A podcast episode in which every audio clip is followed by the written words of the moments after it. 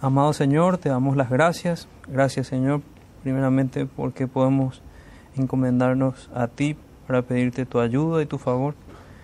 Señor, bendice este tiempo, háblanos por tu palabra, así como hablaste a nuestros hermanos en el pasado, háblanos a nosotros y que nosotros podamos tomar para nosotros tus advertencias y podamos caminar seguros, Señor, rumbo hacia ti.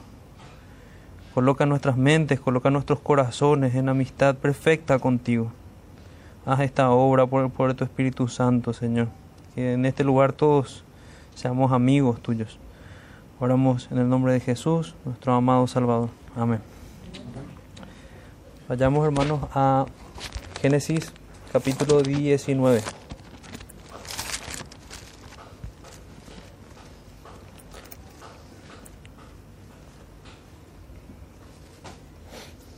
Vamos a leer los primeros versículos, luego vamos a ocuparnos del, del pasaje.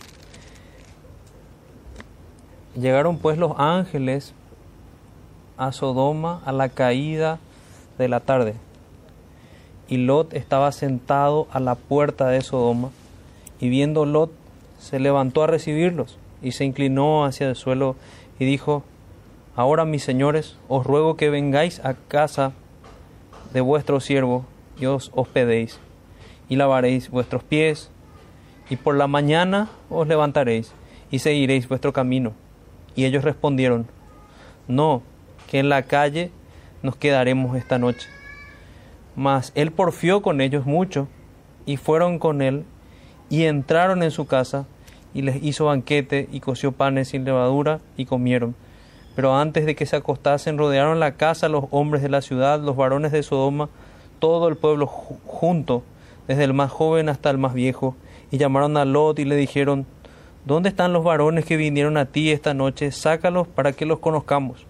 Entonces Lot salió a ellos a la puerta y cerró la puerta tras sí y dijo, Os ruego, hermanos míos, que no os no, no hagáis tal mal He aquí ahora yo tengo dos hijas que no han conocido varón, os las sacaré fuera y haced con ellas como bien os pareciere.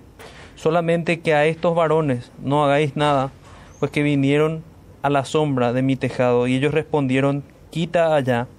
Y añadieron, vino este extranjero para habitar entre nosotros. ¿Y habrá de erigirse en juez? Ahora te haremos más mal que a ellos. Y hacían gran violencia al varón, al Lot y se acercaron para romper la puerta. Entonces los varones alargaron la mano y metieron a Lot en, casa con ellos y cerraron la puerta.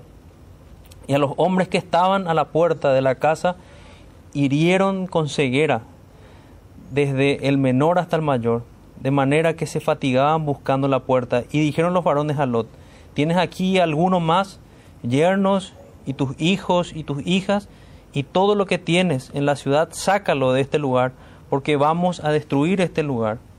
Por cuanto el clamor contra ellos ha subido de punto delante de Jehová, por tanto Jehová nos ha enviado para destruirlo. Este vamos a leer y luego seguimos estudiando. Que Dios bendiga su, su palabra en esta hora. Nos tocó conversar de, de los tristes eventos que toca describir en este pasaje.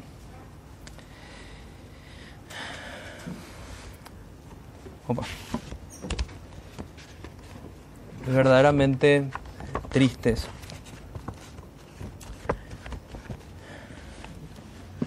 Como introducción, en realidad, si queremos tener una imagen en nuestra mente que nos asocie con, con lo que vamos a leer, creo que es la imagen que describió Bunyan en su libro. Huye de la ciudad de destrucción. Ese es el mensaje que recibió cristiano en, este libro, El progreso del peregrino. Huye de la ciudad de destrucción. Eso decía el pergamino que recibía del peregrino, del evangelista, la predicación del evangelio. Y el mismo llamado tenemos nosotros. Es el mismo llamado que, que tiene en este punto Lot que tienen en este punto sus hijas, que tienen en este punto sus yernos, que tienen en este punto también la esposa de Lot. y vamos a ver cómo ocurre en la historia para poder aplicarlo también a nosotros. Nuestro título hoy es llamados a escapar y a perseverar. Esto fue para Lot y esto es para nosotros. Estamos llamados a escapar de la ira venidera y a perseverar en la fe. Vamos a ver esto y vamos a tratar de avanzar de esta manera en cuatro puntos. En realidad en el texto encontramos varias escenas, eh, pero vamos a dividirla en cuatro puntos que nos ayude a retener. En primer lugar, la realidad de que hay un juicio inminente sobre tu ciudad. Ese es el mensaje que recibe Lot. Hay un juicio inminente. Inminente quiere decir que viene ya, viene ahora. Eso ya lo habíamos estudiado en el pasaje anterior, cuando el Señor reveló esto a Abraham. recuerdan que estos ángeles con el Cristo preencarnado, tres hombres se acercan a Abraham y le hablan de este juicio sobre Sodoma y Abraham intercede por, por la ciudad. Sabemos que especialmente lo hace también por el amor a su sobrino Lot. Y, y podemos verla ya desde allí el juicio y vemos esa frase ya en el capítulo 18 que dice que el pecado de Sodoma había subido de punto delante de Dios que clamaba al pecado de, Sodoma. Y habíamos conectado y habíamos dicho que era de la misma manera que la sangre de tu hermano clama desde la tierra. Dijimos que, que es una expresión literaria, no es que literalmente está hablando de eso, sino que eh, la maldad que está delante, estando esa maldad delante de los ojos de Dios es como que grita, eso es lo que nos expresa el texto estando la sangre de Abel ahí, era como que gritaba, la sangre de tu hermano clama a mí, es lo que dijo el Señor a Caín. Entonces hay un juicio inminente. En segundo lugar, estás llamado a salir, a escapar urgentemente de, de ella, de esta ciudad, porque hay un juicio inminente sobre tu ciudad. Eso también aplicó a Lot y aplica a nosotros. En tercer lugar, hay un rescate sobrenatural esto fue así con Lot, es también así con todo creyente. Y finalmente, como tomando una expresión de otro lugar de las escrituras, ten cuidado de que no caigas. Porque vemos la caída de Lot, vemos el pecado de un hermano, y eso debe ser suficiente para nosotros, para temer y realmente considerarnos a nosotros mismos, no sea que también terminemos cayendo en pecados. Eso nos enseña las escrituras a la hora de exhortar. Nos dice que nosotros debemos considerar que somos pecadores y, considerar al hermano que es un pecador igual que nosotros. Y si está fallando, tratar de rescatarlo. Pero teniendo en cuenta que en la fragilidad de, nuestra naturaleza, si no es por la gracia de Dios, nosotros vamos a caer. Entonces vayamos a la realidad de este juicio. Una cosa más que quería subrayar para que no quedemos perdidos dentro de lo que es el libro rápidamente. Sabemos, estuvimos conversando varias veces ya, que el libro de Génesis lo podemos ver dividido en dos grandes partes. Una que se le conoce como la historia, algunos la llaman así, la historia primigenia, de todo lo que es la, historia de la creación. Y luego, y, y los primeros hombres, y de las generaciones, como habla la escritura, y luego lo que es la historia patriarcal. En esta historia patriarcal nosotros pudimos reconocer ya que hay en realidad tres grandes partes. Una es la historia de Abraham, otra es la historia de Jacob y por último la historia de José. Vimos que la historia de Isaac está narrada dentro de la historia de Abraham y dentro de la historia de Jacob, en medio. Ahora mismo estamos en la historia de Abraham, que vimos que también vemos la sabiduría de Dios en el diseño literario que tenemos, que es un diseño bien simétrico. Nosotros pasamos primeramente por el origen de la vida de Abraham, sus ascendientes, luego vimos las relaciones que Abraham tenía con otras personas, vimos el pacto de Dios en el lugar central de su historia, y ahora estamos volviendo en esa estructura eh, que es simétrica, como decía, vemos que vuelve a hablar de las relaciones de Abraham con otros, en particular aquí con Lot, y, toca hablar de Sodoma y Gomorra y la situación de, de, de Abraham, incluso cómo intercede por Sodoma y Gomorra, cómo intercede por Lot. Entonces, para que no olvidemos que esta historia, aquí vamos a hablar poco de Abraham, se lo menciona Abraham, pero básicamente es la, gran historia de Abraham. Dentro de esa gran historia de Abraham tenemos aquí la historia de Sodoma y Gomorra. Y para conectar con eso que digo recién, fue Abraham el que intercedía, salen los ángeles del lugar donde estaba Abraham, de aquel encinar de Manre, que es el bosque de encinas, que dijimos que son como robles, y de allí parten hacia Sodoma. Leamos entonces el primer versículo, dice, llegaron pues los dos ángeles a Sodoma a la caída de la tarde a la caída de la tarde. Esto quiere decir cuando ya estaba oscureciendo, estaba anocheciendo. Y Lot estaba sentado a la puerta de Sodoma. Y viendo Lot, se levantó a recibirlos y se inclinó hacia el suelo. Y dijo, ahora mis señores os ruego que vengáis a casa de vuestro siervo y os hospedéis y lavaréis vuestros pies. Esa pequeña porción nos da un poco de contexto de Lot. El libro de Génesis ya nos habló de Lot antes. Lot había salido de, de la misma ciudad con Abraham. Ellos se habían separado luego. Lot había sido rescatado por el mismo Abraham. Y cuando se separaron, Lot fue a esta región que la Biblia describe que era como, que era como el jardín del Edén era un lugar hermoso. Pero lastimosamente podemos como concluir ahí que no es lo mismo lo que ven los ojos que lo que, lo que ve el Señor. Lo eligió simplemente viendo por sus ojos, pero no, no tuvo en cuenta otros aspectos que vamos a reflexionar en todo eso, y terminaron perjudicando a su familia. Entonces, digamos como la primera escena está en el versículo 1 que nos dice, a ver, sí, perdón, sí, en el versículo 1 que dice, llegaron pues los dos ángeles a Sodoma a la caída de la tarde. Ya podemos ver que ya no va el tercer hombre, que sabemos que era una aparición de nuestro Señor Jesucristo, solamente se le aparece a Lot, se le aparecen a Lot los ángeles, y dice que Lot estaba sentado a la puerta de Sodoma. Si nosotros estudiamos un poquito quiénes son las personas que se encontraban allí en los linderos de las ciudades, eran hombres importantes, eran los ancianos de la ciudad, eran hombres con respeto de, los, de los ciudadanos, eran jueces, eran comerciantes, ellos eran los que estaban a la puerta de la ciudad. Por eso algunos concluyen que Lot probablemente era un juez. Realmente no se sabe, es solo especulación, pero lo que sí podemos concluir que era un hombre con una reputación ganada en el lugar.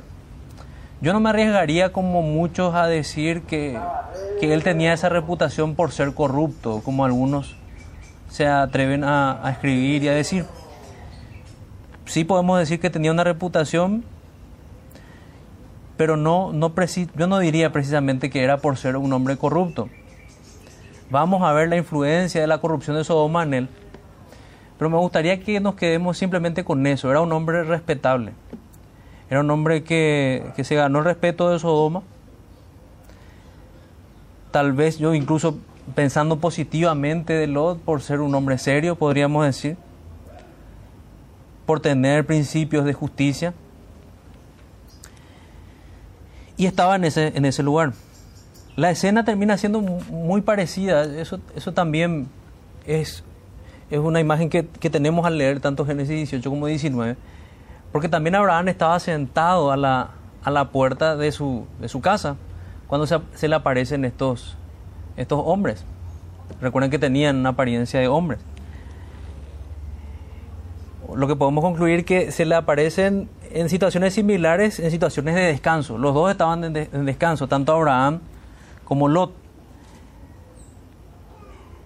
Pero lo que añadimos de nuestro comentario es la, la importancia que tenía probablemente Lot para la ciudad al vivir en esa región, en esos linderos, como decíamos.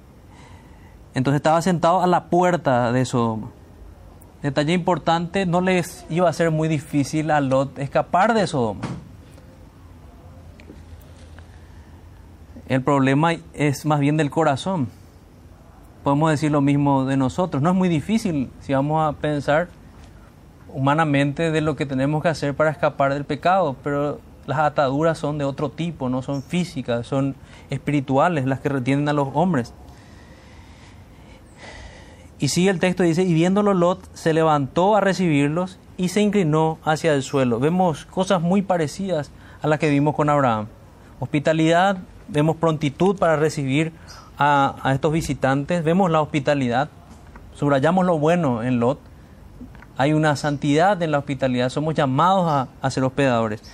Y vayamos entonces a, la segunda escena que, que, encontramos aquí. Todavía no vamos a, nuestra segunda parte, pero sí a una segunda escena y dice, versículo 2, y dijo, ahora mis señores, ahora ya habla, habla Lot, os ruego que vengáis a casa de vuestro siervo y os hospedéis y lavaréis vuestros pies.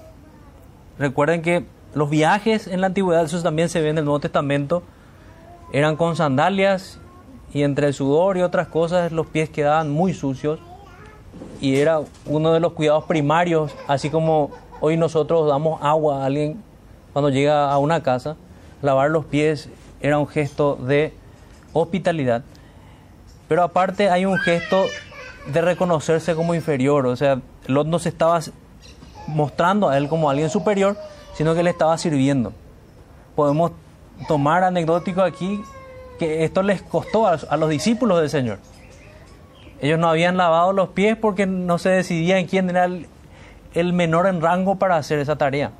Esa, esa disputa mental no tuvo Lot, sino que él reconoció que estos hombres eran hombres dignos y, los trató como superiores a ellos mismos. Hay, un mandato también en la escritura que nos dice que consideremos a los, a los demás como superiores a nosotros. Es un remedio contra el orgullo. Es un remedio contra la altivez del corazón.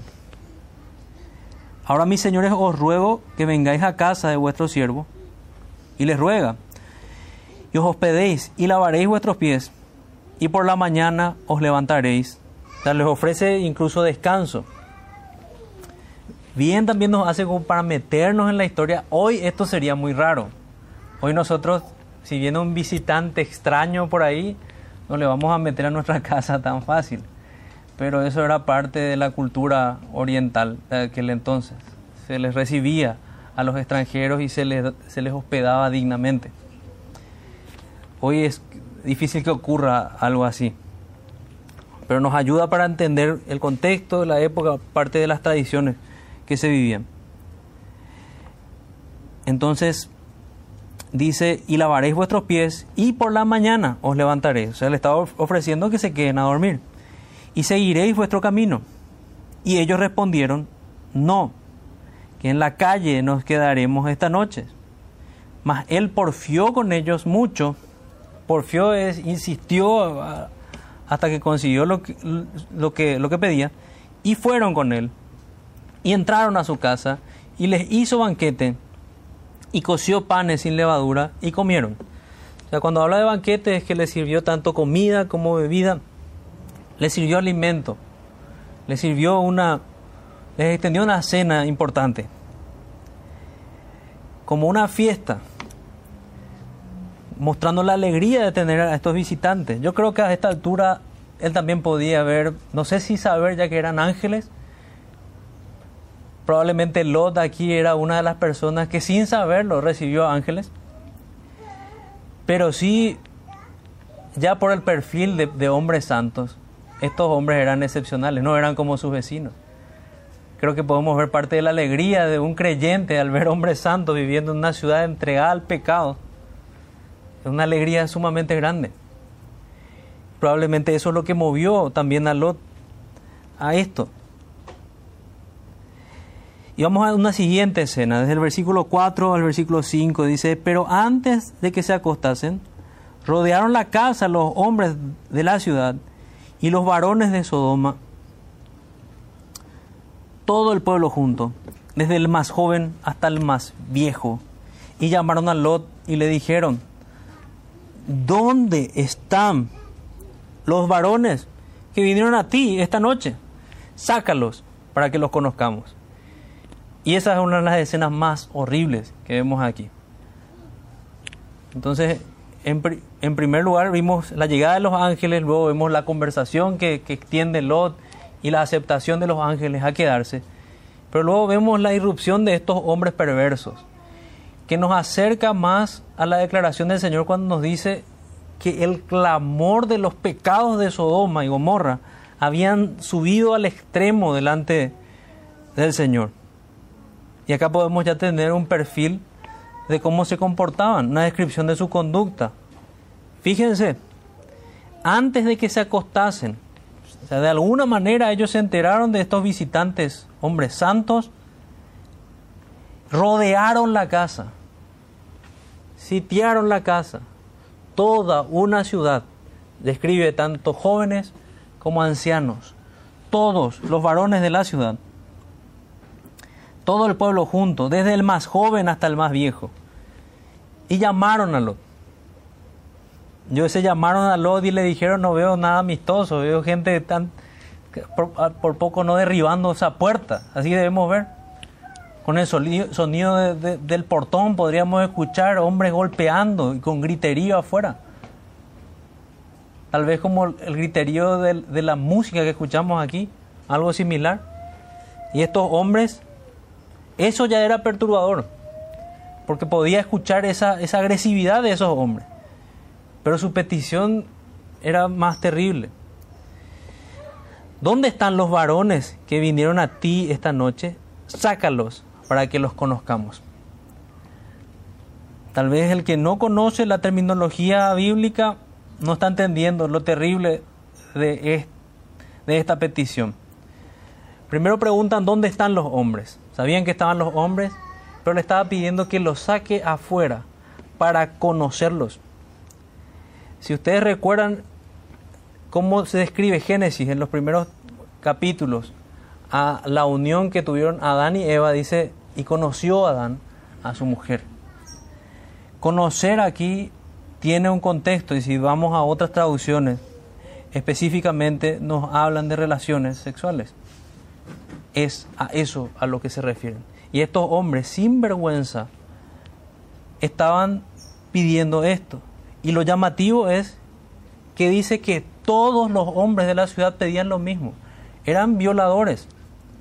Y no había uno solo, un solo hombre diferente en esta ciudad. Vaya pintura de ciudad corrupta la que tenemos. Esta era Sodoma y Gomorra. O sea, esto era uno de, sus manifestaciones de cómo, de eran ellos. Y muy probablemente Lot ya sabía el carácter de sus vecinos, él vivía ahí. Hay mucho de reprochar a Lot, eh, de continuar viviendo en una ciudad tan corrupta. Ni un hombre de esa ciudad era distinto, no había uno solo que dijera, no, ¿cómo vamos a pedir algo así? Ni siquiera encubrieron su, su petición porque hay hombres que podrían encubrir su, su maldad y simplemente quedarse en la primera petición, sácalos, pero no ser tan enfáticos en la petición que vemos allí cuando dice queremos conocerlos. Entonces muy probablemente Lot sabía del carácter de estos hombres, por eso insistió porfiadamente para que esos hombres entraran a la casa. Sabía ya del riesgo que corrían afuera. Y esto nos muestra también, hasta aquí vamos a ver la parte positiva de Lot. a, partir de aquí vamos a ver tristes pecados también de Lot. Lot sale con valentía a defender a estos hombres dentro de su carácter de, hospedador, del, padre de, esa familia que debía proteger a sus huéspedes, pero tropieza y tiene un, un desorden en, su, en sus prioridades, en esta defensa que hace, y termina revelándose parte, yo creo, de la influencia de esta ciudad en, en él. Porque en su defensa dice, entonces Lot salió a ellos a la puerta y cerró la puerta tras sí. A ver a alguien que apresuradamente sale al portón y cierra la puerta para proteger a los que están dentro. Hasta ahí todo bien con Lot. Pero dice, esta escena la tenemos del versículo 6 al versículo 8. Y dijo, os ruego, hermanos míos, ya me costaría a mí tratar de hermanos míos a, a estos hombres, pero bueno, os ruego, hermanos míos, tomemos como que es algo coloquial, que no hagáis tal, tal mal. Aquí ahora yo tengo dos hijas que no han conocido varón. Os las sacaré fuera y haced de ellas como bien os pareciere. Solamente que a estos varones no hagáis nada, pues que vinieron a la sombra de mi tejado. Y mucho intenté entender esto al estudiar y no encontré forma de proteger a Lot aquí. Hay una historia similar en el libro de jueces, cuando un levita es recibido también en una casa y, el mismo pecado es visto, un hombre ofrece también a integrantes de su familia para, para evitar la sodomía. Esta no era la solución. Él tenía que proteger a su familia. Pero es descabellado. ¿A quién se le ocurriría algo así? De entregar a, sus hijas a semejante violación. Es horrible. Lo que sí podemos recordar con pasajes como estos es que el Señor no encubre el, el pecado, el Señor lo muestra. Muestra que muestra el pecado tal cual es. Para que nosotros podamos arrepentirnos para que nosotros no idealicemos a ninguno de los hombres que vemos en las escrituras. La Biblia nos describe a Lot finalmente como un hombre piadoso que afligía su alma justa cada día. Eso lo vemos tanto en segunda de Pedro como lo vemos en Lucas. Pero en este punto hay una penosísima escena de Lot. Muy penosa escena que puede verse claramente la contaminación que había generado ya la influencia de esa ciudad en él. Su solución era espantosa. Su valentía quedó opacada al lado de su solución tan cobarde en, en la posición de protector de su familia que él estaba. Claro que debía ser hospedador y proteger a sus visitantes, pero también y en primer lugar debería proteger a su familia. Qué imagen de un hombre y tengo que decirlo, cobarde es la que vemos aquí. Lo vemos similar también en este pecado a Abraham cuando descuida a su esposa en varias ocasiones en, su historia, con Egipto, con, con otros reyes. Y podemos aprender esto. Tal vez somos propensos a descuidar nuestra familia pero debemos ser puntillosos, de cuidarla en todos los aspectos posibles, emocionalmente, cuidarla espiritualmente. Por eso hacemos tanto énfasis también en el culto familiar. Tal vez muchos no entregan a sus familias como lo hizo Lot físicamente, sí, pero los entregan al mundo y los entregan a Sodoma al no instruirlos en la palabra de Dios, al no orar por ellos a no idear estrategias para, para protegerlos. En nuestra meditación debe estar también eso. Meditamos y tratamos de hacer todo en su favor. Nosotros tenemos hermanos que meditan y doy ejemplos. Si es mejor meterlo a una escuela o es mejor instruirlo en casa. Y esas meditaciones las tiene gente preocupada por la instrucción de sus hijos. ¿Qué es mejor? ¿De qué manera voy a resguardar mejor del mundo a mis hijos? Y tomemos atención en esto, porque si no lo hacemos, las consecuencias familiares que vamos a tener, aún siendo creyentes, porque Lot era un creyente, va a ser la experiencia del Lot. Ni su esposa, ni sus hijos fueron creyentes. Él fue salvado y en Lot podemos ver realmente eso como por fuego. Y vamos a ver la mano de Dios a leer un poquito más adelante, sobrenatural para que Lot sea salvado. Entonces, abandonando esa penosa escena, el silencio de Dios es lo que contesta en el pasaje. No hay una reprensión, pero nosotros sabemos que muchas veces el silencio de Dios es por algo. No fue algo bueno lo que propuso Lot. Si queremos podemos leer un pasaje similar en, en, en jueces y ahí vamos a ver que es algo terrible. Pero el sentido común nos dice que es algo espantoso la propuesta. Entonces del versículo 9, en el versículo 9 tenemos, digamos, otra escena y ellos respondieron, quita ya. ¿Quieren seguir viendo a los hombres de Sodoma? Aquí están. ¿Quieren conocer a Sodoma? Aquí está. Quita allá, dice. Y añadieron, ese quita allá es salir del medio. Y añadieron, vino este extraño para habitar entre nosotros y habrá de erigirse en juez. Ahora te haremos más mal que a ellos. Y hacían gran violencia al varón, a Lot, y se acercaron para romper la puerta. Ahí la descripción que decíamos, no era una visita amigable. Estaba toda la ciudad. Imagínense a toda la ciudad de Ñembu colocada en el portón. Bueno, algo similar. Mucho barullo. Y todo un e-, ejército perversos. Con una sola idea en su mente.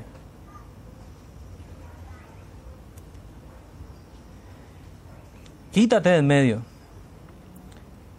Y, y, le tratan despectivamente, no había respeto ya por él. Vino este extraño para habitar entre nosotros y habrá de dirigirse en juez.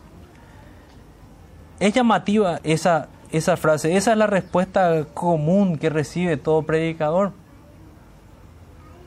Eh, no juzgues, es lo que nos dicen. Te vas a levantar como juez. Eso es lo que recibió, lo que recibió Lot. Encima por querer poner cierto freno. Nada más. Vino este extraño para habitar entre nosotros y habrá de erigirse en juez. Ese es otro de los versículos que hace que, algunos eh, piensen que él era un juez en la ciudad, pero eso realmente está velado para nosotros. Simplemente podemos pensar que es una probabilidad, pero no decirlo a ciencia cierta. Lo que sí podemos ver que en el pasaje ellos están irritados, porque un extranjero le está diciendo lo que tienen que hacer. ¿Quién es este para decirme esto? Y ahí es que les digo que es lo mismo la experiencia del predicador. ¿Quién te crees vos para hablarme así? ¿Quién te crees para hablarme de esta forma? ¿Cuántas veces no escuché esto de familiares, de amigos? Porque a ellos les predicamos, con más insistencia incluso. ¿Quién te crees vos? Cada uno con lo que debe creer probablemente nos dicen y se enojan. Y si pudieran harían violencia. Y si pudieran harían promesas así como esta. Porque está diciendo, voy vamos a tratarte a vos como queremos tratarle a estos hombres. Por eso es que no podemos dejar de ver en el texto la valentía de, de Lot. Él se expuso a esto al ponerse enfrente de esta muchedumbre de personas violentas. Y aquí podemos ver que, que Lot termina siendo salvado. Entonces los varones alargaron la mano y metieron a Lot en casa con ellos y cerraron la puerta. Y cerraron la puerta. Extendieron la mano. Esa es la siguiente escena. Vemos lo que hacen los ángeles. Entonces los varones alargaron la mano y metieron a Lot en la casa con ellos y cerraron la puerta. Y a los hombres que estaban a la puerta de la casa hirieron con ceguera desde el menor hasta el mayor, de manera que se fatigaban buscando la puerta. Bueno, este, en este punto ya probablemente Lot ya se dio cuenta de que eran visitantes celestiales, eran ángeles los que estaban con él. porque lo habían rescatado de una manera milagrosa, extendieron su mano, no sabemos de qué manera, de una manera milagrosa, rescatan a Lot de morir en manos de estos hombres, porque estaban dispuestos a hacerlo. Otro detalle, algunos piensan que probablemente Lot no recibió esta violencia antes, tal vez por el respeto que le tenían a Abraham, porque recuerdan que en, en una historia anterior hubo un encuentro con Abraham y en esa guerra que había terminado ganando Abraham. Tampoco lo sabemos. Pero sí que en este punto lo terminó irritando a sus vecinos. Entonces los varones alargaron la mano, los ángeles, y metieron a Lot en la casa con ellos. Podemos decir que en este punto es la segunda vez que, que Lot es rescatado. La primera por manos de Abraham, la segunda ahora por manos de ángeles. Y cerraron la puerta, y los hombres que estaban a la puerta de la casa hirieron con ceguera desde el menor hasta el mayor, de manera que se fatigaban buscando la puerta. Esta ceguera es, interesante ver la descripción original. No es una ceguera común, sino que más bien ni, ni una ceguera permanente, sino más bien es el resplandor que tenían enfrente los ensegueció. Los ensegueció. Algo similar a lo que experimentó el apóstol Pablo.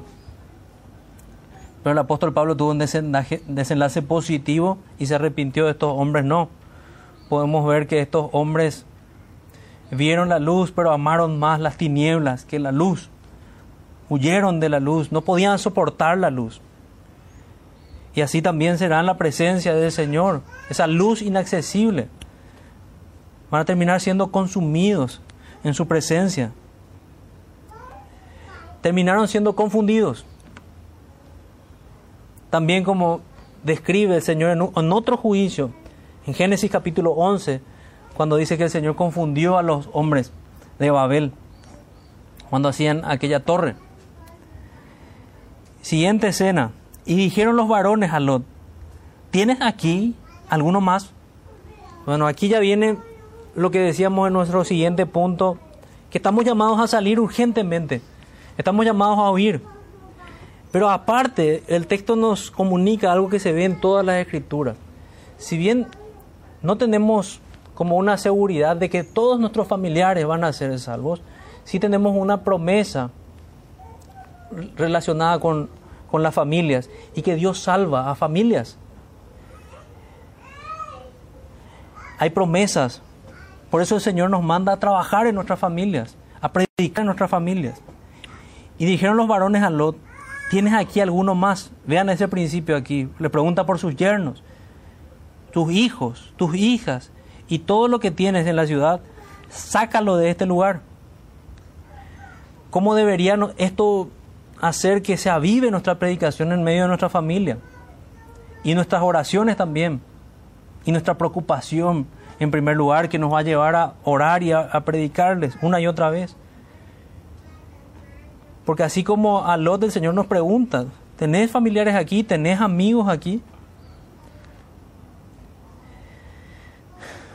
Y le da la razón, hay un juicio y están llamados a salir urgentemente. Saca todo lo que tienes, saca de este lugar, porque vamos a destruir este lugar.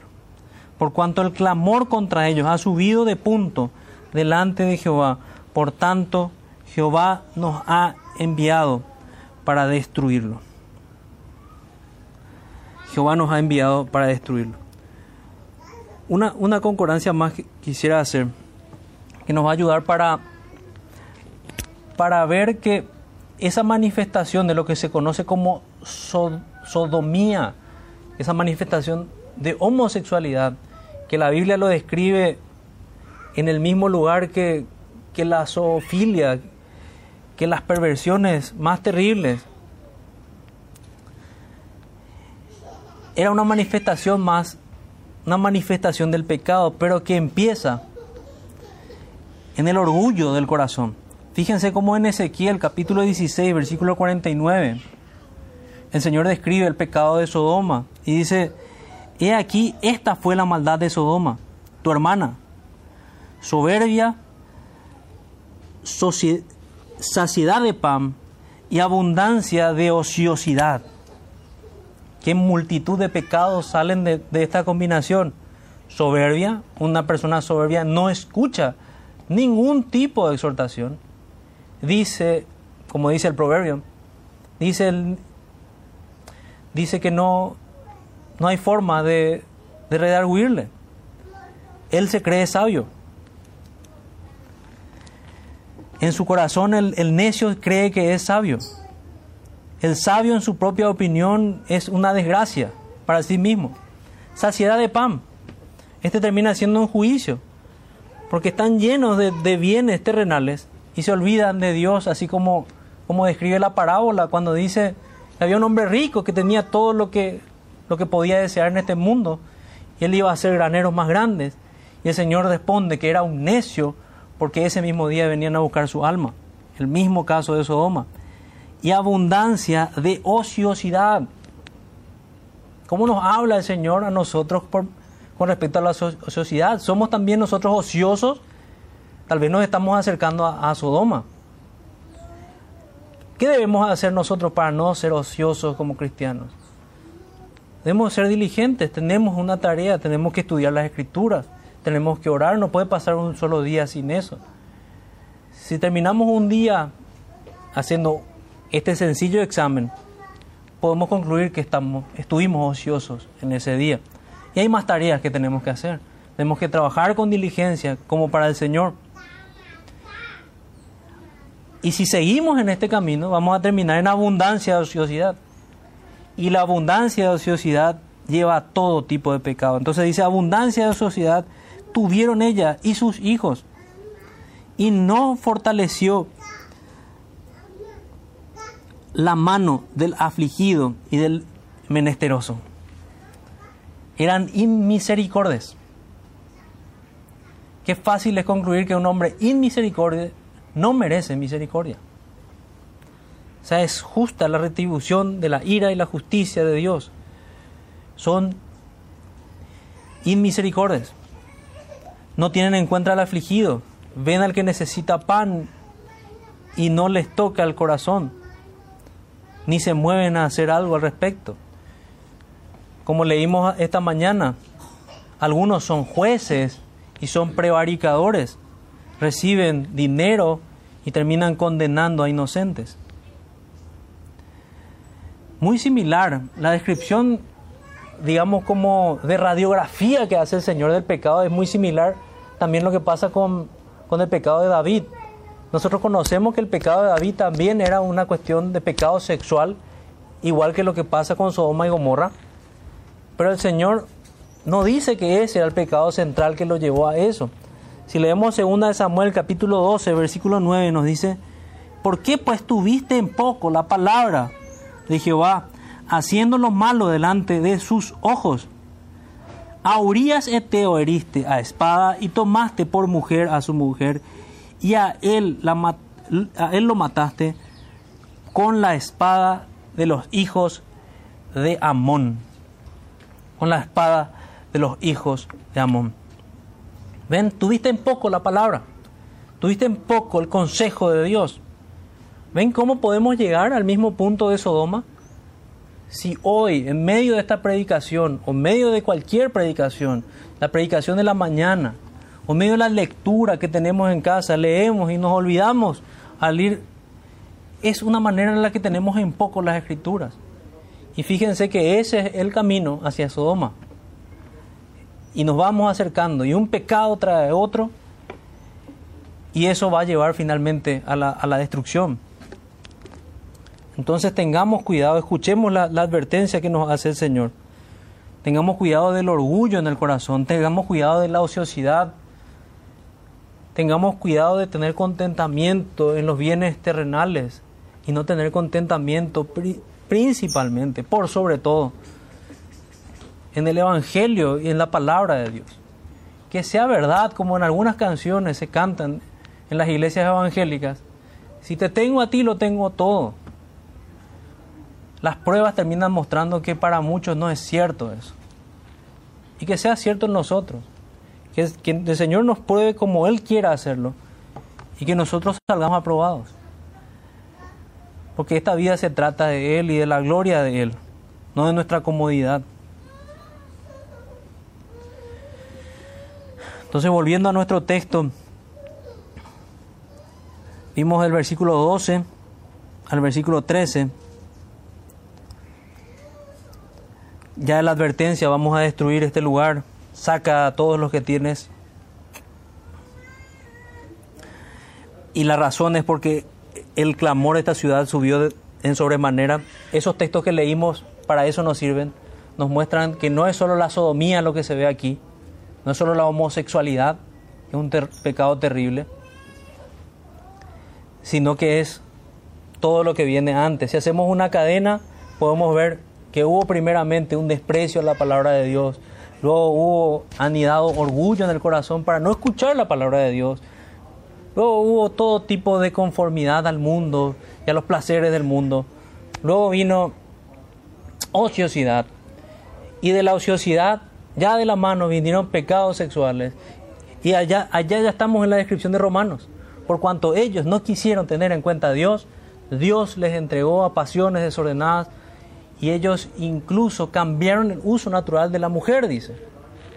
Y se entregaron y se encendieron en sus lascivias, hombres con hombres, recibiendo en sí mismos la retribución de su extravío, lo que dice Romanos capítulo 1.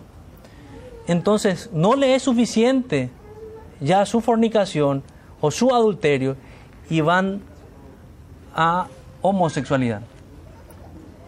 Y ya no le era suficiente su homosexualidad y van a violaciones. Y en ese círculo perverso sigue nuestro mundo. El Internet expone eso. Hay toda una industria perversa, terrible, que hace que el mundo entero se enrede tras esos deseos perversos de los ojos. Nosotros, hermanos, vivimos en Sodoma. Esa ciudad crece cada día más en medio de esta sociedad en que vivimos. Y el Señor lo profetizó así, que en los postreros días la gente iba a llamar a lo malo bueno y a lo bueno malo. Así que podemos ver que vivimos vidas muy similares a las de Lot. Pero lo que debemos aprender de Lot, hay cosas que imitar de Lot y hay cosas que no debemos imitar de Lot. Entonces estamos llamados a salir urgentemente de la ciudad. Hay un juicio inminente sobre la ciudad, estamos llamados a escapar, a salir.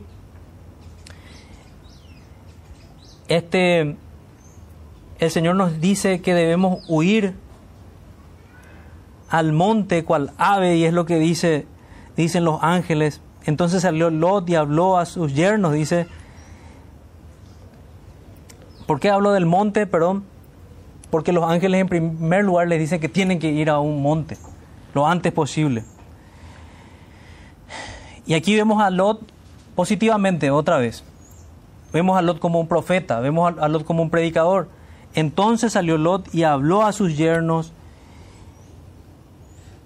los que habían de tomar a sus hijas, y les dijo, levantaos, salid de este lugar, porque Jehová va a destruir esta ciudad.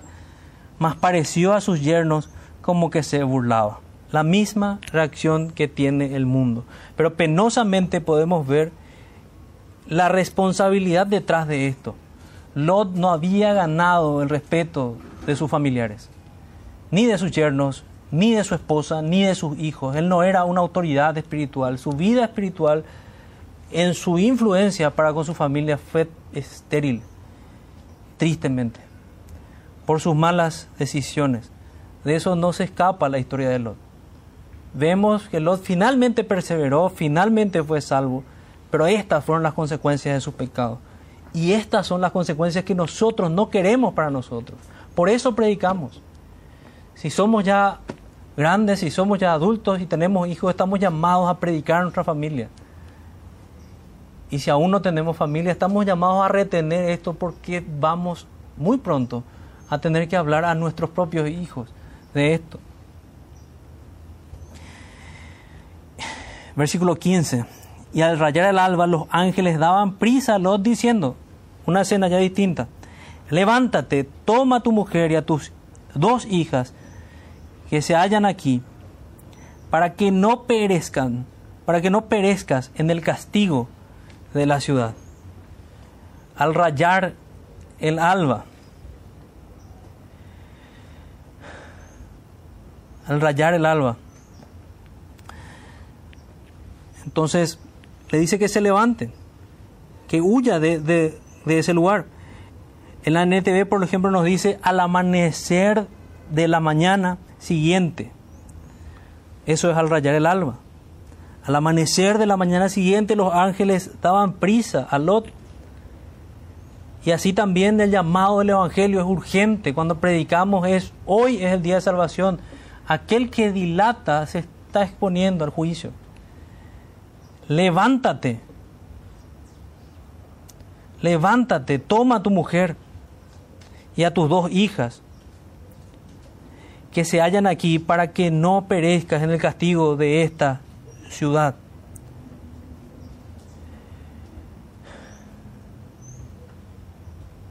Textos similares tenemos en el Nuevo Testamento que se nos dice que, que nos levantemos del sueño, por ejemplo.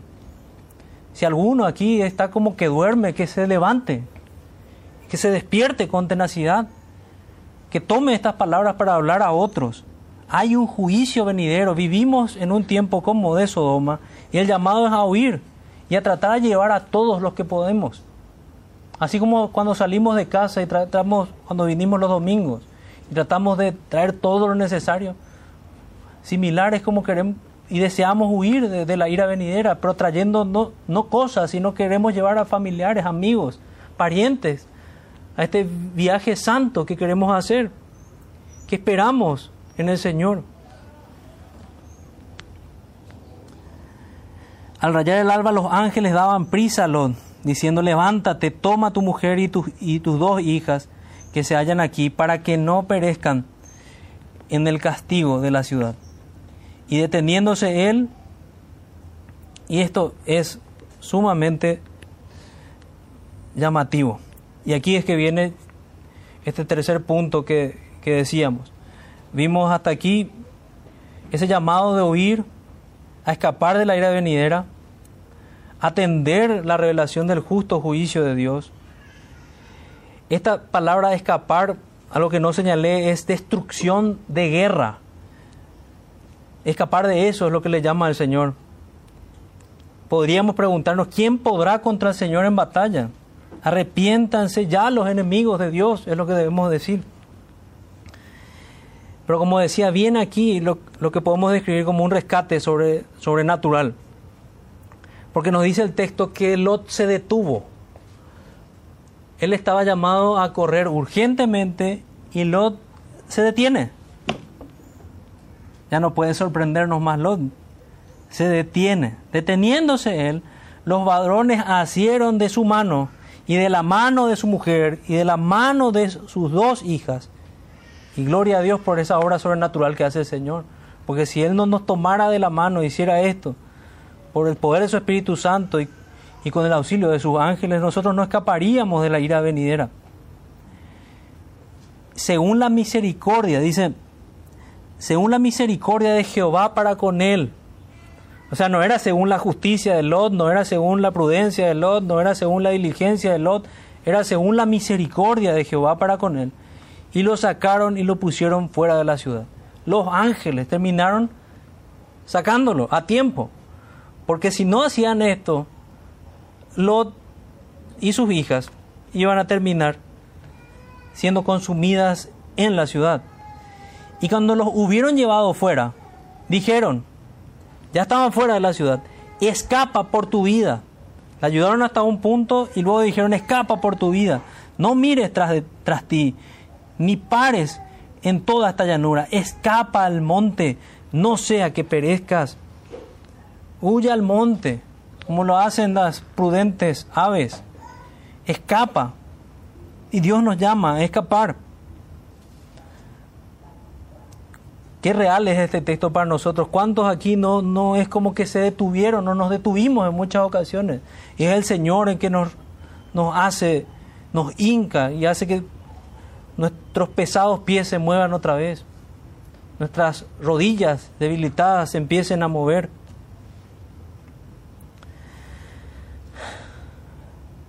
Entonces podemos ver que Lot fue rescatado.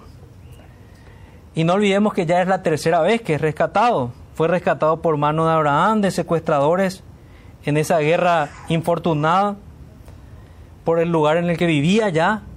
Ya una, una llamada de atención que había un problema con el lugar en el que vivía. Segunda vez, por los mismos ángeles de estos hombres violadores, sus malvados vecinos. Y en tercer lugar, por la mano de los ángeles nuevamente, de la ira venidera, en su dilación. Si este mensaje con respecto a la dilación fue cierto con Lot, ¿cuánto más con todos nosotros? No dilatemos más. Si alguien que no es creyente escucha esto, no dilate más su arrepentimiento, arrepiéntase hoy y crea en el Evangelio. Hoy puede venir el Señor a buscar el alma de muchos. Hoy muchos están teniendo miedo de la muerte por el coronavirus y por otro tipo de enfermedades. Si de verdad tienen miedo de ese día, acérquense al Señor y tengan seguridad y no tengan miedo de la muerte. El Señor echa fuera ese temor y nos da seguridad que en ese día vamos a estar con Él si estamos en Cristo. Otro punto llamativo en Lot es, pero Lot les dijo, no, no, no, no quiere él ir al monte. Dice, yo os ruego, señores míos, he aquí ahora, he hallado vuestro siervo gracia en vuestros ojos. Y habéis engrandecido vuestra misericordia, que habéis hecho conmigo, dándome la vida. Mas yo no podré escapar al monte, no sea que me alcance el mal y muera. Si el Señor nos, Dios no manda nada que nosotros no podamos hacer. El argumento de Lot es pésimo. Y podemos ver a un hombre que no está caminando por la fe, sino que está caminando viendo con los ojos de la carne. Y él está buscando soluciones humanas. Y él dice, no, no, yo no voy a llegar. O tal vez estaba teniendo miedo de que lo maten ahí. Y pide que el Señor le permita escapar a una ciudad que se llama Suar. Entonces no sea que él me alcance el mal y muera antes de llegar al monte. Aquí ahora esta ciudad está cerca para ir allá, la cual es pequeña. Déjame escapar ahora allá. No es ella pequeña y salvaré mi vida. Nosotros si leemos hasta allí y no tenemos todo el texto, podríamos pensar, seguramente los ángeles le reprendieron, qué atrevimiento de Lot para pedir esto. Es urgente. ¿Cómo va a pedir una salida? Él no, se está dando cuenta de la situación de su alma y lo urgente que es que tiene que huir. ¿Cómo va a empezar a reconvenir este tipo de cosas? Muchos hacen eso ante la exhortación. Se les exhorta y dicen, ¿será que puedo modificar un poquito el consejo aquí? Me parece un poco exagerado. Nunca hicimos eso, ¿verdad? Constantemente queremos buscar soluciones más fáciles. Pero nosotros debemos obedecer lo que dicen las escrituras y los consejos sabios que el Señor pone en boca de hermanos, en boca de nuestros pastores, en boca de los que nos predican y que oran por nosotros y que buscan nuestro bien. Claro que podemos analizar los consejos, pero en este caso probadamente se ve que el consejo es urgente y que se trata de su vida y él empieza a reconvenir llamativo no es así como le responden los ángeles. Los ángeles le dicen, ¿qué está diciendo Lot? Y, le dicen, siga por el camino que le estamos hablando. Sino que más bien acceden a la petición de Lot. Y lo, y lo que se ve en esta porción de las escrituras es que el Señor permite esto para que se pruebe lo que hay en el corazón de Lot. Porque Lot termina yendo a esa ciudad de Soar, les adelanto lo que vemos ya al final, y Lot dice, no, tengo miedo aquí en Zoar. El Señor había guardado una pequeña ciudad que también iba a ser destruida y por, por pedido de Lot no destruyó esa pequeña ciudad llamada Zoar, pero Lot tuvo miedo otra vez, probablemente porque esos hombres eran muy perversos, y Lot se fue a la montaña, a la montaña que inicialmente Dios le dijo que fuera, al monte. Entonces terminó siendo probado el corazón de Lot, más bien de un hombre que estaba mirando las cosas con el brazo de la carne, no descansando en oración como debía. Y le respondió uno de los ángeles, he aquí, he recibido también tu súplica sobre esto, y no destruiré la ciudad que has hablado. Date prisa, escápate allá, porque nada podré hacer hasta que hayas llegado allí. Por, eso fue llamado el nombre de la ciudad, Soar, que es, significa pequeña. Que significa pequeña. Entonces el Señor accedió, y esto fue lo que comunicaron los ángeles. Y no es que Dios no podía destruir ese lugar, sí podía hacerlo antes, sino que el Señor en su puro amor y en su afecto por sus escogidos, por su escogido Lot, se, se iba a asegurar de que Lot, Lot primeramente escapara para derramar su juicio. Lo mismo describe el Señor con el juicio final. Dice que el juicio aún no llega porque el Señor, porque todavía no accedieron a la fe todos los escogidos de Dios. Es lo mismo para nosotros hoy. Siguiente escena dice, el sol salía sobre la tierra cuando Lot llegó a Zoar, estaba amaneciendo.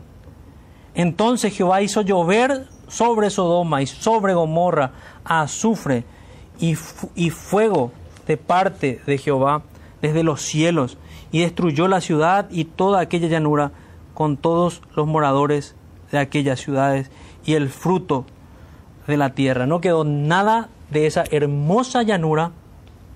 Recuerden lo codiciable que eran las llanuras en contraposición a los montes. Y Dios destruyó todo ese lugar. Según Deuteronomio capítulo 29, habían dos ciudades más que no nos describe Génesis, pero nos describe Deuteronomio que fueron destruidas junto con Sodoma y Gomorra. Nos describe que Jehová destruyó también a Adma y a Seboim, las cuales Jehová destruyó en su furor y en su ira. Podemos ver eso en Deuteronomio 29, 23. Deuteronomio 29, 23. Y si queremos ver esa gracia del Señor para con Lot, podemos ver en, en Oseas 11.8, cuando muy similar a lo que pasa con Lot, dice, ¿cómo podré abandonarte, Efraín? Efraín era una de las maneras que el Señor se refería al reino del norte, a Israel. ¿Te entregaré yo, Israel? ¿Cómo podré yo hacerte como Atma o ponerte como a Seboim? que eran las otras ciudades que fueron destruidas junto con Sodoma y Gomorra que vemos en Deuteronomio 29. Mi corazón se conmueve dentro de mí, se inflama toda mi compasión. Es hermoso ver que así nos ve el Señor. El Señor nos ve con compasión y es su misericordia. Nosotros no somos personas hábiles, nosotros somos, y yo me reconozco así, de los torpes, de los que por más torpes que sean, no se van a extraviar porque el Señor va a mandar a sus ángeles a rescatarnos, como fue con el caso de Lot, y a sacarnos, si fuera el caso de un tropiezo tan espantoso como, como el de Lot. Entonces el sol salía sobre la tierra y Jehová hizo llover sobre Sodoma y sobre Gomorra azufre y fuego. Fuego cayó del cielo. Hay quienes especulan que dice que que eran volcanes, que dicen que era fuego que salió de la tierra. Aquí lo que creo que debemos hacer es leer tal cual como dice el texto, fuego cayó del cielo, aquí hay una providencia extraordinaria, aquí hay un milagro del Señor, y así fue el juicio que estableció el Señor. Lluvia de fuego y azufre que destruyó todas estas ciudades. Las ciudades que describimos, principalmente Sodoma y Gomorra, pero también vimos que estaban la ciudad de Adma y la ciudad de Seboim. Y entonces, ya nuestras finales advertencias. Creo que me estoy extendiendo, pero aguántenme un poquito para terminar. Ten cuidado de que no caigas. A partir de aquí, recordemos cada una de las advertencias. Versículo 26 dice, entonces la mujer de Lot miró atrás, a espaldas de él, y se volvió estatua de sal. Acuérdate de la mujer de Lot, nos dice la escritura en el Nuevo Testamento. Esa mujer amó más al mundo, no fue una simple mirada. Y todos los que aman el mundo y sus deseos, Todo aquel que poniendo su mano en el arado mira hacia atrás no es digno del Señor y va a perecer. Su corazón no está con el Señor, sino que está en el mundo. Y va a ser destruido, como estas imágenes que vemos aquí. Siguiente escena, y aquí aparece Abraham. Fíjense lo que veía Abraham. Y subió Abraham por la mañana al lugar donde había estado delante de Jehová, cuando él miraba a Sodoma. Fue la última vez que Abraham vio aquella ciudad como, como el jardín de Edén, porque luego ya la vio destruida. Y miró hacia Sodoma y Gomorra y hacia toda la tierra de aquella llanura, y miró, y he aquí que el humo subía de la tierra como el humo de un horno, como el humo de un horno. No nos dice como el humo, humo de una pequeña olla, sino que nos dice de un horno. Así, cuando destruyó Dios las ciudades de la llanura, Dios se acordó de Abraham y envió fuera a Lot de en medio de la destrucción al asolar las ciudades donde Lot estaba. Entonces podemos ver que si hay un lugar para, para oír, si hay un mensaje alentador en medio de un juicio es que hay salvación. Y la salvación está en el pacto que Dios hizo con Abraham. Por eso esas palabras que dice, se acordó Dios de Abraham, se acordó Dios del pacto que hizo con Abraham. Y Lot estaba dentro de este pacto. Dios, Lot era un creyente. Y envió fuera a Lot en medio de la destrucción al asolar las ciudades donde Lot estaba. Dios termina contestando, y esto también es alentador para nosotros, la oración de Abraham. No como Abraham había solicitado hasta los diez hombres, pero sí lo que movió a esa oración que era su sobrino Lot, y termina salvando a su sobrino. Siguiente escena, versículo 30. Pero Lot subió a Zoar y moró en el monte y sus dos hijas con él, porque tuvo miedo. Subió de Soar, perdón, tuvo, porque tuvo miedo de quedarse en Soar y habitó en una cueva, él y sus dos hijas. Ahí está lo que les decía. Se prueba su corazón, él no se sentía seguro, a pesar de que el Señor le había hablado, estaba realmente en un tiempo de oscuridad del alma, y él vivía con miedo y vivía buscando soluciones humanas no se sintió seguro en esa ciudad donde Dios le dejó, le accedió que se quedara, sino que fue a una montaña, una cueva. Y aquí viene, recuerden otra vez, tengamos cuidado de que no caigamos. Fíjense la terrible caída con la que termina el texto. Y terminamos, vamos terminando.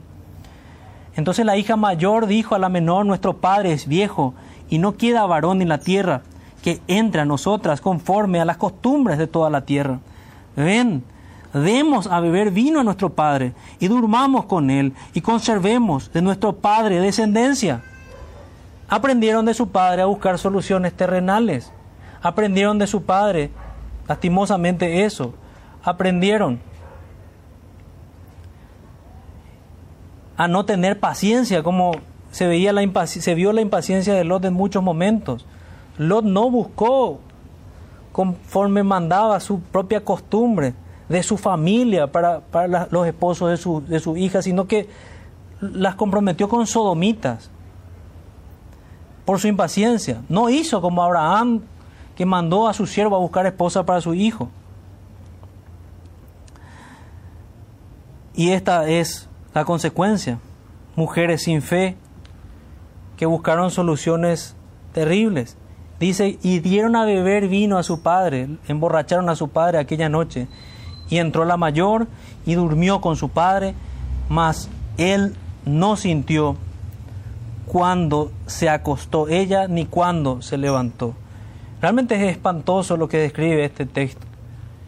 Pero aquel que sugirió algo terrible para esa violación terrible para sus hijas termina sufriendo él mismo esa violación recibe las consecuencias de su pecado claramente Lot. El pecado claramente de Lot aquí en particular es el beber vino. Y fíjense cómo siempre está ligado el vino con la perversión sexual. El día siguiente dijo la mayor a la menor, he aquí, yo dormí la noche pasada con mi padre y tenía la misma desvergüenza que los hombres de Sodoma contaban su pecado. He aquí yo dormí la noche pasada con mi padre, démosle a beber vino también esta noche, siguiente noche, y entra y duerme con él, para que conservemos de nuestro padre descendencia. Y dieron a beber vino a su padre también. Hay una siguiente noche de borrachera de Lot, y se levantó la menor y durmió con él, pero él no echó de ver cuándo se acostó ella, ni cuándo se levantó. Y las dos hijas de Lot concibieron de su padre. Y dio a luz la mayor un hijo y llamó su nombre Moab, el cual es padre de los moabitas. Hasta hoy, llamativamente, el nombre Moab en un juego de palabras significa hijo del padre. Y la menor también dio a luz un hijo y llamó su nombre Ben Amin, el cual es padre de los amonitas hasta hoy, que también significa como pariente, hijo de pariente cercano. Incesto. O sea, las perversiones que vienen tras abandonar la palabra de Dios no tienen límite. Y en esto terminó, esto terminó haciendo el pecado con un creyente. Fíjense por qué es importante la advertencia para nosotros. La misma experiencia con el alcohol tuvo Noé, así que por eso es que digo, tengamos cuidado, el que piense estar firme, mire que no caiga. El mismo pecado sexual desvió el corazón de David y desvió el corazón de, Salomón. Así que si alguno coquetea con, con, este pecado de alguna u otra manera, arrepiéntase hoy y vuelva hacia la santidad al Señor. Escriba delante de su rostro santidad al Señor como los sacerdotes. Esta terminó siendo la mayor mancha de la vida de Lot. Y experimentó la consecuencia de descuidar a su familia. Podemos decir para nosotros y para quien lea esta porción de la escritura, acuérdate de cómo descuidó a sus hijos. Acuérdate de la falta de autoridad ante sus futuros yernos. Acuérdate de la incredulidad de su esposa. Acuérdate de su extravío con el vino y la retribución a, su descuido familiar. Acuérdate de Lot, pues somos más parecidos a él que a Abraham. Quiera Dios hacer de nosotros hombres y mujeres, de quien puede decir, como de Abraham, yo sé que me adorará y, y me hará conocido en su familia y en todo ámbito. Hermanos, hermano hermana, ¿es tu fe como la de Abraham o es como la de Lot? ¿Tienes siquiera fe o eres como la mujer de Lot? ¿O oye siquiera oye siquiera la predicación o es tu caso como el de los yernos de Lot? ¿Vives o vivís como con la algarabía de Sodoma, llamando bueno a lo malo, o es un juez, o sos un juez para este mundo caído y impío. ¿Están tus labios cerrados con cerrojos pecaminosos o predicás a tiempo y fuera de tiempo? ¿Orás por salvación o vivís una dubitativa vida cristiana apegada al brazo de la carne, como fue con Lot? y las soluciones impacientes que llevaron a Lot a, la a terribles consecuencias. Hermanos, debemos saber que podemos revertir nuestros malos pasos y decisiones.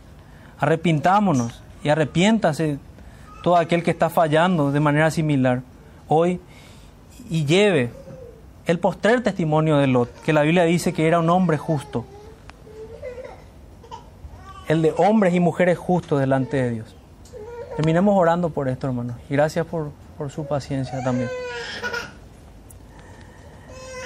Amado Señor, te damos las gracias por tu palabra. Te damos las gracias porque tú nos adviertes, Señor, del pecado y nos hablas de que hay juicio para este mundo, y que nosotros no debemos asociarnos con esta ciudad ni con sus costumbres. Te pedimos, Señor, que nos ayudes y que nos fortalezcas, Señor, que este día cumpla su propósito y haga de nosotros diferentes. Te rogamos esto, Señor, te lo pedimos por favor. Y te pedimos también perdón, por favor, por nuestros pecados. Porque en verdad somos más parecidos a Lot que a Abraham. Somos más parecidos en estos extravíos penosos. Y te pedimos que nos ayudes, Señor. Y que nos guardes y que hagas de nosotros fieles y fuertes hijos tuyos. Ayúdanos, Señor, a enmendar nuestros pasos cada día y a construir para tu reino, Señor. Hacer que tu reino crezca para tu gloria. Oramos en el nombre de Jesús, nuestro bendito Salvador. Amén.